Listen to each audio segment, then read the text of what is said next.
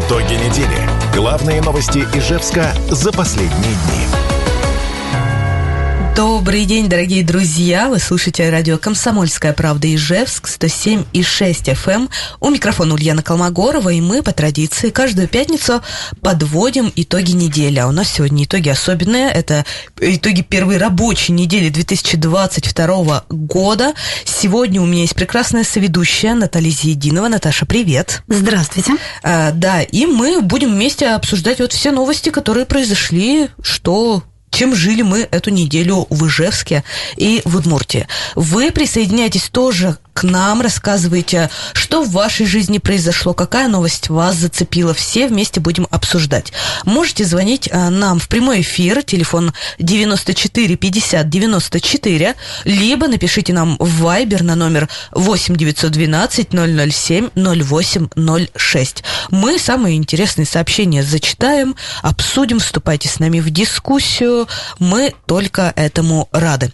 Ну что ж, Наташа, давай я начну. Начнем с новостей более-менее серьезных и даже, к сожалению, печальных. Вчера стало известно, что в больнице скончался пассажир разбившегося под Ижевском вертолета Ми-2, который разбился 27 декабря в Завьяловском районе. Он скончался в первой РКБ. А, более двух недель, практически 18 дней, медицинские работники боролись за его жизнь, проводили консультации со специалистами из э, Склифосовского, из Бурденко, но он получил необратимые последствия, ну, дополнительные необратимые последствия травмы которые, при жесткой посадке. И вот, увы, увы, скончался. Напомню, что трагедия, в трагедии погиб также пилот. Когда их нашли, он уже, собственно, скончался. Вот, Наташа, к сожалению, вот я к тебе с такой э, начинаю печальной новостью. Очень жалко, конечно, этого человека. Ну, вообще, я думаю, что мы все, наверное, ждали как раз положительных новостей о том, что идет на поправку, выздоравливает. Но вот к сожалению, новости не очень. Да, новости не очень. А ты что мне расскажешь, Наташа, что тебя удивило на этой неделе? Удивило, поразило, не знаю. А, как-то впечатлило, что обсуждала с семьей, с друзьями? Ну, у меня новость, кстати, тоже не самая веселая. Это происшествие случилось 12 января. А, пожар на девятом километре Ягбагдинского тракта. Горели два жилых дома, и загорелась еще и крыша третьего. А, в пожаре пострадал один человек, он получил незначительные ожоги, небольшие ожоги, скажем так. И слава богу, слушай. Слава богу, потому что реально э, такой большой объем, там 250 квадратных метров горело. Да. И, соответственно, жертвы могли быть. К счастью, все обошлось. Пусть даже пострадавший есть, но хотя бы вот не, э, э, сильно, скажем да. так, он пострадал. Да, и, я видела какие фотографии, они были очень такие масштабные, честно говоря, было даже страшно, что там происходит, потому что э, в соцсетях и потом э, МЧС по Удмуртской республике выкладывали снимки, как это там все горело, и выглядело это, конечно, устрашающе, просто как вот в фильме «Катастрофе» практически. Особенно изначально, когда еще информация не поступила, то есть информация была только от наших читателей. Они выслали фотографии, там пожар, видно, что горит несколько домов, и, конечно, было страшно вообще, что такое там происходит, и вообще не поджег ли это. Но на самом деле, э, как уже сообщили э, пожарные, что все дело было в э, газовом баллоне. В газовом баллоне он взорвался или что, что, что произошло-то с ним? Он разгерметизировался. А, разгерметизировал. Mm-hmm. Ну, вот эти наши, да, любимые вот эти все а, формулировки от а, МЧС разгер, разгерметизировался. Ну, слушай, конечно, это страшное, конечно, дело. И, как я поняла, огонь там перекинулся очень быстро из одного дома на другой, потому что, ну, а, деревя... всюду деревянные постройки, это, конечно, не удивительно. Ну, и близко к друг другу, и слава богу, что удалось отстоять э, третий дом, да, который как раз тоже крыша на нем уже загорелась, и, соответственно, пожарные наши героические пожарные вот стояли. Да, пожарные молодцы, мы очень ими гордимся. Друзья, вы, пожалуйста, берегите себя и а, на всякий случай, как многие говорят, ставьте пожарные извещатели, потому что по буквально вот в понедельник было аппаратное совещание у главы Удмуртской республики Александра Причалова, и там поднимали вопрос, что в последнее время количество пожаров, ну, серьезно так увеличилось, особенно в новогодние праздники. Понятное дело, что да, в новогодние праздники это всегда такая история, что из-за фейерверков, из-за излишнего, скажем так, употребления горячительных напитков люди теряют свою какую-то бдительность. Но есть такая вещь под названием пожарный извещатель, и, насколько я знаю, там в последние пару лет очень активно э, пропагандируют его поставить домой, чтобы, ну, мало ли что, по крайней мере, сигнал вовремя поступил, и каких-то жертв, какого-то сильного ущерба удалось бы избежать. Но они очень громко пищат, поэтому ночью, даже если человек очень крепко спит, они в любом случае его разбудят. Кстати, вот еще одной из э, самых распространенных причин возникновения пожара является как раз неправильная эксплуатация печей и отопительного оборудования. Вот тоже надо быть очень внимательным, и э, пожарные рекомендуют ими печь топить своевременно, то есть как минимум за два часа до сна, чтобы если вдруг что-то не так, да, это выяснится до того, как люди лягут спать. Ну и, конечно, не оставлять а, топящиеся печи а, да, без присмотра. Без присмотра. И, например, чтобы дети оставались в это время одни дома, потому что все может не дай бог случится. Да, самое страшное, это когда вот как раз ты сказала про то, что громко пищат и даже ночью разбудит, это вообще самое актуальное, потому что мы помним, что буквально до праздников в конце декабря на улице Наговицына произошел ночью пожар, и у нас был хороший такой материал, где, э, собственно, жители этого дома рассказывали, что там чудом просто проснулись и успели эвакуироваться, ведь время там было, по-моему, час или два ночи.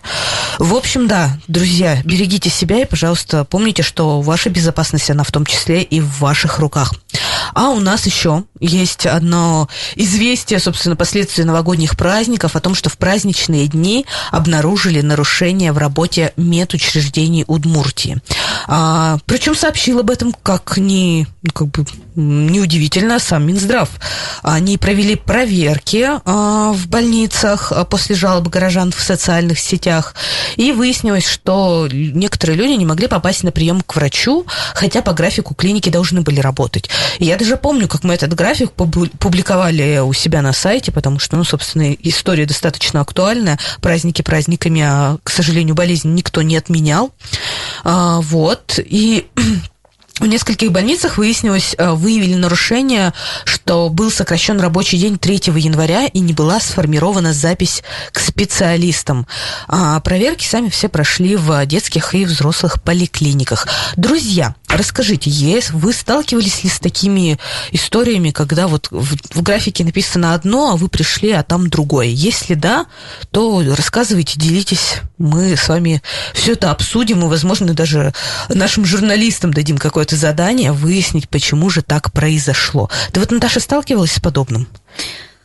А, ну, я в Ижевске еще не очень давно, поэтому пока еще не сталкивалась. Надеюсь, что не столкнусь. И в том числе, наверное, вот как раз проблема еще и по записи. То есть, если вдруг кого-то а, случалось такое, что столкнулись с тем, что нет записи на прием, просто нет ее, допустим, да, тоже Звоните, пишите, обращайтесь. Да, да, да, мы обязательно вам э, попытаемся, по крайней помочь. мере, помочь, да. Наташа, что у тебя еще для меня есть? Ну, продолжу тему жалоб. Жалоб, да, да, мы да. перешли от э, мрачных поводов к жалобам, да, давай.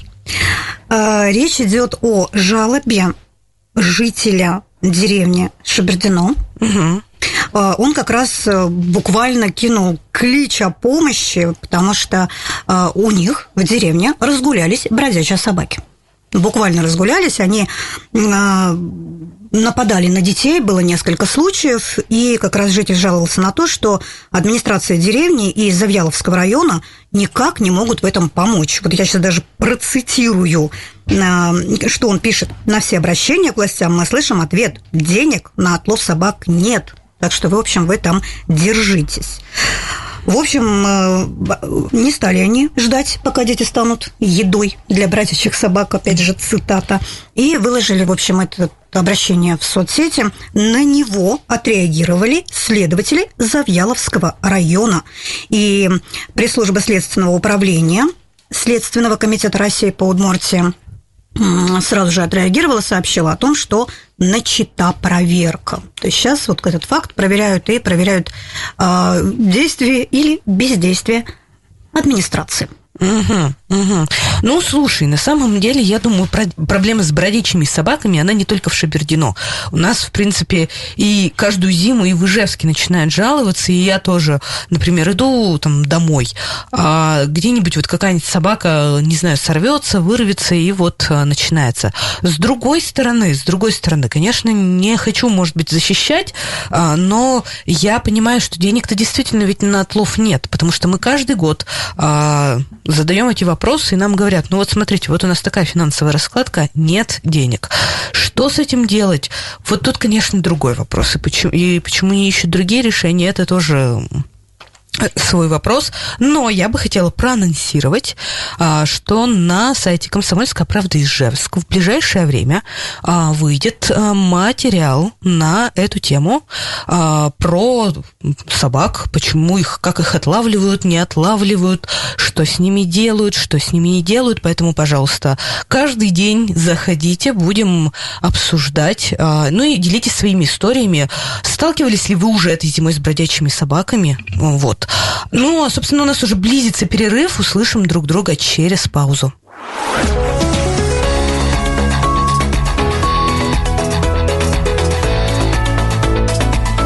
Итоги недели.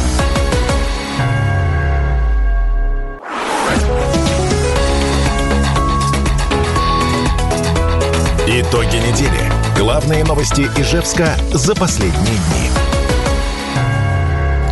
Друзья, это радио «Комсомольская правда» Ижевск, 107,6 FM. Напоминаю, что сегодня у нас итоги недели. Меня зовут Ульяна Колмогорова. Со мной еще за микрофоном соседним сидит Наталья Зейдинова. И мы обсуждаем новости первой рабочей недели 2022 года. Присоединяйтесь тоже к нашему обсуждению. Звоните в прямой эфир 94 50 94.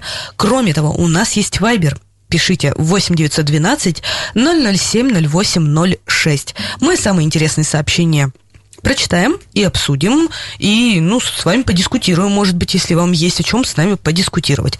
Вот, ну что ж, Наташ, продолжаем обсуждать э, повестку этой недели, что меня, знаешь, еще честно говоря, ранило, я бы даже сказала, несмотря на то, что я не автомобилист, но я ведь все понимаю, а, что за неделю а, в Ижевске подорожали три марки бензина. А, за первые 10 дней выросли цены, то есть средняя стоимость одного литра топлива марки АИ-92 увеличилась на 22 копейки до 47 рублей 20 копеек. Литр 95 вырос на 17 копеек, теперь уже надо отдавать за литр в среднем 50 рублей 58 копеек. И ну, АИ-98, э, ну, дизельное топливо еще подорожало. Э, вот э, осталось только АИ-98 не подорожал. Но, честно, я, конечно, поражен и обескуражен, как говорят у нас в Удмуртии, потому что я хоть и не автомобилист, мне, конечно, предлагают выучись, выучись на права, а ты потом почитаешь вот эти новости и, и такой, зачем? Зачем тратить столько денег? Вот. А ну, ты заметила, что в 2022 году успели вырасти цены? Ты ведь, наверное, в магазин-то часто ходишь. Во-первых, про бензин. Ага. Тоже, знаете ли, больная мозоль, потому что как раз автомобилист, как раз заправляюсь. Соответственно, э, все это дело вижу, и на новогодних-то праздниках была неприятно удивлена вообще. Причем, причем ездили в гости в Кировскую область, и вот там бензин дорогие жители Ижевска, еще дороже. Ну, конечно, все познается в сравнении. Э, чуть-чуть полегче стало, но не очень. Но в любом случае успокоило, с одной стороны, что не все у нас совсем уж плохо, но с другой стороны неприятен тот факт, что приходится все это дело платить-то больше. Угу. А на что? Вот заметил еще рост какой-нибудь цен? Потому что у меня ощущение, что выросло практически все. Я даже не знаю. Ну, по крайней мере, средний чек вот по покупке действительно становится дороже. То есть э, раньше, например, шел в магазин, там достаточно было там там, грубо говоря, 500 рублей, угу. то сейчас, извините меня, уже в 500, то ты точно не влезешь. Да, ну на самом деле вокруг меня, особенно еще активно, кроме а, там, бензина, собственно, очень активно обсуждают а, а, то, что подорожали автомобили в цене. Их сложно очень купить, и они по цене очень стали недоступны, скажем так. В общем, вот. средства передвижения да, опять да, да, превращаются в роскошь. А еще, еще я недавно, недавно, представляете, а, узнала, что, оказывается, возможно, нас ждет кризис пасты, любимой всеми ореховой нутелла. С ума сойти. Да, я такая думаю, ну как же, как же мы без нутеллы-то будем жить-то будем теперь. А Ольга тем самым Извините, пожалуйста, что немножко... Разволновалась. Да, раз, не разволновалась, сегодня что-то чувствую себя не так хорошо, как хотелось бы. Ольга нам пишет. Добрый день. А подорожанием цен на продукты вы не поражены? Да, конечно, Ольга, я поражена. Я поражена вообще любым подорожанием цен. Просто про бензин как-то э, в глаза бросилось. Ну, об этом и везде писали и ощутили, и тем более, что э, подорожал бензин, автоматически дорожает все, все, все абсолютно в том числе все, и продукты да. тоже, поэтому тут как бы это все достаточно логично. Да. Ну давай, Наташ, может, мы перейдем к каким-то хорошим новостям, а то все что-то про плохое. Ой, есть у меня есть хорошая, замечательная, я бы даже сказала, новость. А, оказывается, жительница Удмуртии Арина а, Нури Ахметова, подскажу. Господи.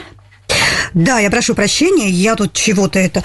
Вот, в общем, а, она поучаствовала в программе «Модный приговор». Ух, очень мы любим такие истории, да. Ну да. А вообще отправил ее туда и судил ее там ее знакомый молодой человек, вернее, даже ее Ленар. Угу. В общем, он обвинил ее в том, что она немножко расслабилась, стала одеваться скучно, невзрачно, в темные одежды. В общем, ему это не нравилось. Он там какое-то время пытался посылать фотографии а, своих коллег и знакомых, вроде «посмотри, как они выглядят». Не оценила девушка, и, в общем, а, ничего из этой затеи не вышло, поэтому он ее вообще привел на модный приговор. В общем, а, в трех ипостасях вышла наша героиня – и э, потом Арина вообще была в восторге от того, что как она выглядела вообще, насколько можно э, красиво, стильно выглядеть. А, и, соответственно, ей потом все эти комплекты одежды вручили в угу. подарок. Она их увезла домой в полном восторге от того, что вот она вся такая красавица. Ну, конечно, имидж ей тоже сменили, и прическу, и так далее. То есть другой человек стал. Э, я про Арину знаю, потому что мы еще несколько лет назад про нее писали. Она э, сама из Дебиос. Она запустила очень классный всероссийский проект. Это, во-первых, проект для учителей гиков а во-вторых, она запускала проект по ремонту школ. И это очень круто, это классная инициатива. И, с одной стороны, радостно, конечно, видеть Арину, такое все эффектное и прочее, прочее. И я понимаю, что это как бы задача с шоу, вот нагнетать конфликт. Но лично у меня очень двоякое отношение к подобным э, программам по такой причине, что это всегда выглядит как насилие над человеческой личностью. Ну, то есть молодой человек недоволен, но ты такая, оп, сразу должна преобразиться. Я знаю, что да, скорее всего, чаще всего эти истории э, режиссируют, что, скорее всего, возможно, она даже могла попросить молодого человека, типа, давай съездим на модный приговор, а ты пожалуйся на меня, а мне потом костюмчик дадут и стиль преобразят. Три. Три костюмчика. Не, ну слушай, за три костюмчика, возможно, и я бы согласилась. Но меня всегда это как-то, знаешь, чуть-чуть смущает эта история. Я помню, у меня сестра как-то хотела меня отправить на что-то, на какое-то подобное такое же шоу, такая, типа, давай, что я на тебя, типа, пожаловалась. А я говорю, ну, блин, слушай, как-то выглядеть дураком на всю страну, ну, как-то, с одной стороны, вроде и не дурак, а вроде осадочек-то остался. Не знаю, вот ты как относишься к подобным передачам? Передачам?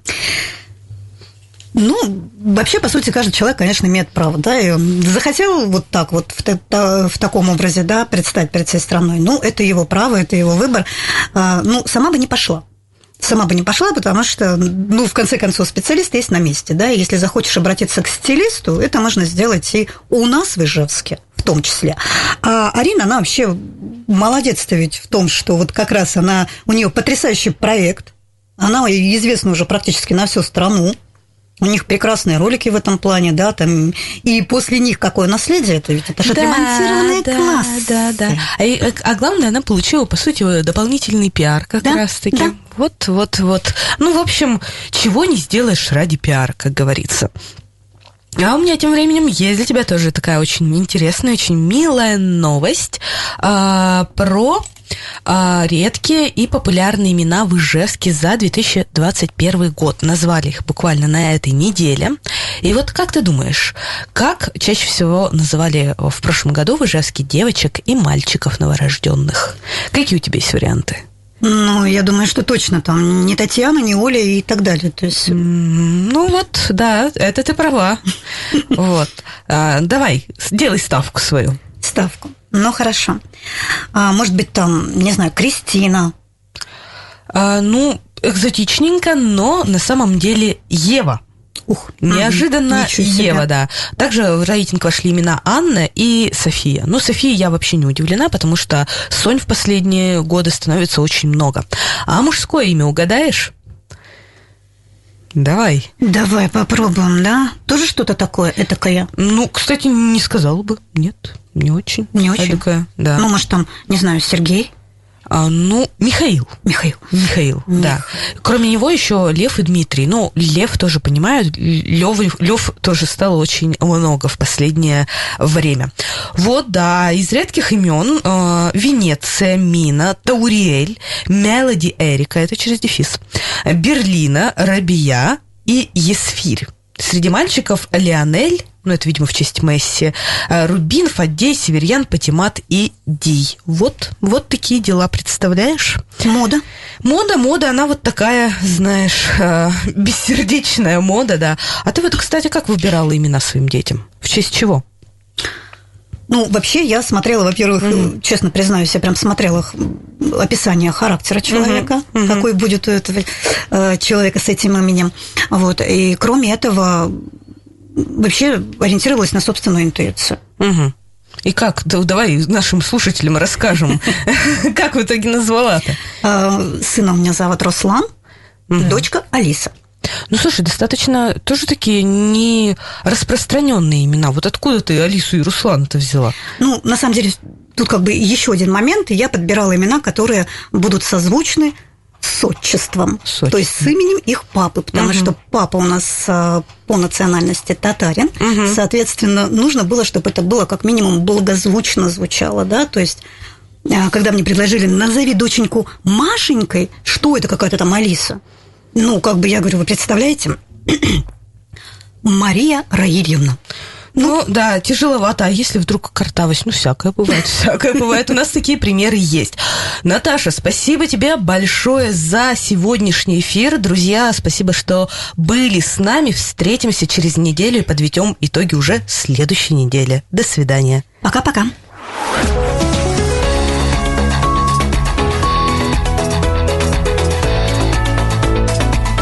Итоги недели.